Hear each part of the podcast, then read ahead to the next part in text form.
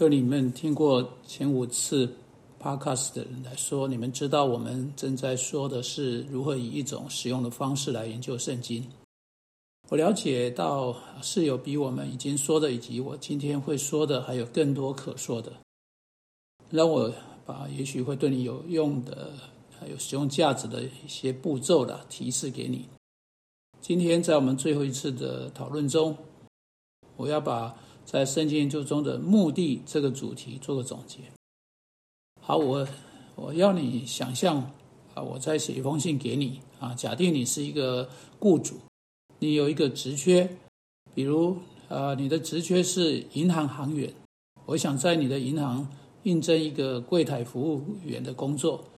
因此啊，我在信上写我的名字是李春旺，我把我有关的个人资料寄给你。然后我说，我想要在你的银行应征一份行员工作。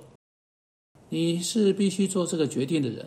现在让我们假定你决定啊，要尽你可能的来发现有关我的所有事情，有关写这封信的相关情况，写这封信的时间和地点。你开始去探查。你发现所有这些事实，比如你发掘了我的过去，你找到了我在前一个雇主那里的记录，你跟那个雇主谈过话，你知道我做的好哦，或做的不好。你发现你所能啊，你所能的有关我的事情，你也找到我在其他地方所写的其他信件。你可能发现了我在别的地方所写的信，你去研究某个特别的用字遣词，你发现哈啊，这是他的习惯用法。啊，他他会，他必，他不会。你很准确的知道强调是在什么地方，不是在什么地方等等。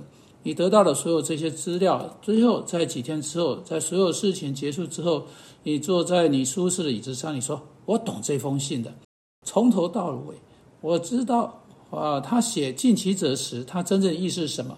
当他写“仅起”时，他真正的意思是什么？我也懂得中间的一切，现在我全都懂了。然后你把信合起来去做你其他的事情，你就停在那里，这岂不是非常愚蠢吗？你所做的努力全部白费，你花那么多时间做研究，却没有照这封信的目的或我写这封信的意图去做，有什么用呢？不过今天数以千计的人研究圣经，正是这样的方式。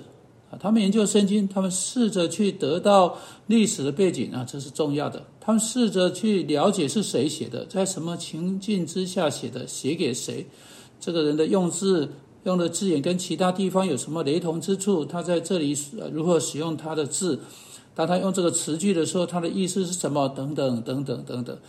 那但当我写信的意图或目的是想得到一份工作，如果你没有针对这个目的行动，你就是做了一切的努力，你对写信者的啊探查是徒然的。有许多人做了一大堆圣经查考也是徒然的，他没有按照啊在他们发掘经文所说的去行动，他们错过了目的。绝不要读一段经文却没有去了解他的目的，并且根据那个目的的结果来行事，不论圣灵意图要做的事情是什么。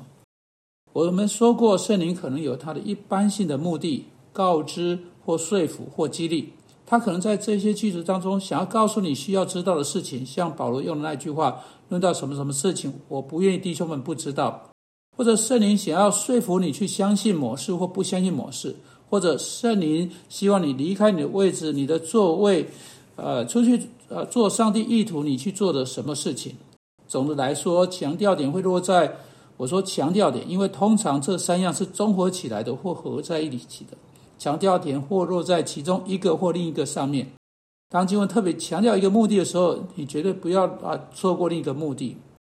例如，展现综合类型的一段经文是《铁上人家前书》四章十三节，保罗在那里说：“论到睡的人，我们不愿意弟兄们不知道，恐怕你们忧伤，像那些没有指望的人一样。”他是有个告知的目的，他把那些在基督里死去的人的事实告诉他们，如同他在第十五节呃说的：“我们现在照主的话告诉你们一件事，我们这活着还存留到主降临的人，但不能在那已经睡了的人之先，因为主必亲自从天降临，有呼叫的声音和天使长声音，又有神的号吹响。那在基督里死的人必先复活，以后我们这活着还存留的人必和他们一同提啊被提到云里，在空中与主相遇。”保罗给出所有的事实，他给出资讯，然后在结尾地方，他继续啊啊说到激励性的目的。他说：“所以你们当用这些话彼此劝劝慰。”所以你看，上帝的话可以有两个用途：告知，当然是哈，但是有用来安慰我们。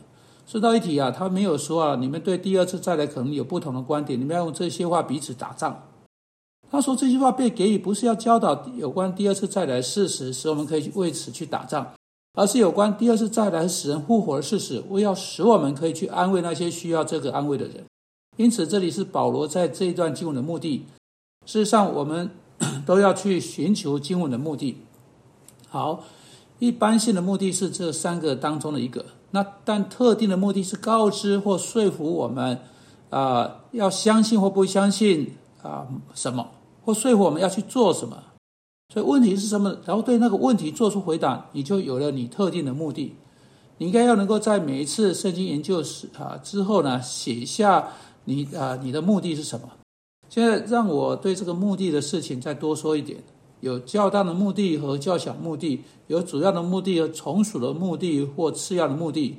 例如，整本圣经有它的目的啊。我说过，这些目的是要帮助我们爱灵舍和和爱上帝、爱灵舍。这圣经总的目的，旧约有其目的，新约有其目的。圣经的每卷书有其目的。例如，啊，路加福音和使徒行传是一起写给一个名叫提亚菲罗的人，帮助他明白早期教会的历史，使他可以对他的信仰在一个坚实的基础上有确据。因此，这是呃他的目的，要给某位读者有那样的确据。约翰福音写作的目的是要带领人相信耶稣。所有在约翰福音里边这些伟大的救恩信息，约翰福音三章十六节、一章十二节、五章二十四节、第十四章三章十六节，被上帝如此祝福，带领许多人相信基督，就没有什么好奇怪的，因为那就是他的目的。那么你为何不用那个目的啊？为着那个目的来使用这些这个这卷书呢？约翰一书被写成是要给人确据。我将这句话写给你们啊，信奉神儿子之名的人，要叫你们知道自己有神。因此，请你寻找在这些书卷上这些目的陈述，这些目的线索。犹大说：“我写这封信，因为有人偷着进来。我要你们准备好，要为一次交付圣徒的真道竭力的争辩。”通常啊，这些目的陈述会出现，但有时这些目的陈述不会出现。你必须细读那卷书。来发现其目的是什么才行。加拉太书没有告诉你他的目的是什么，但是你一定了解，那是在指出救恩是本乎恩，也因着信，唯独因着信，所以不要让别的东西进来。腓利比书啊，大约有呃，大约有四个目的啊。有人告知告诉人知道以巴佛提的呃以巴佛呃佛提的健康问题，他在服侍保罗时生了病，告诉他们教会的分类要如何去处理。要感谢啊，告诉谢谢他们送他的呃馈赠，还有告诉他们啊，在他们生命中基督徒的合一。原二书、三书同样的有他的目的才写的。我在之前 podcast 曾经提过了啊，格呃铁少人家前书呃书信呢，跟第二次再来有关。保罗教训是要纠正他们啊，给这个呃有关啊这事的真理啊等等等等哈。因此啊，在每一卷书啊每一卷书中呢都有目的的。啊，接着在每卷书的每一个部分，或在每卷书的每一个部分都有从属的目的。你可以在从属的目的底下，再得到从从属的目的。啊，因此让子的比喻真正来说不是让子的比喻，而是大儿子的比喻。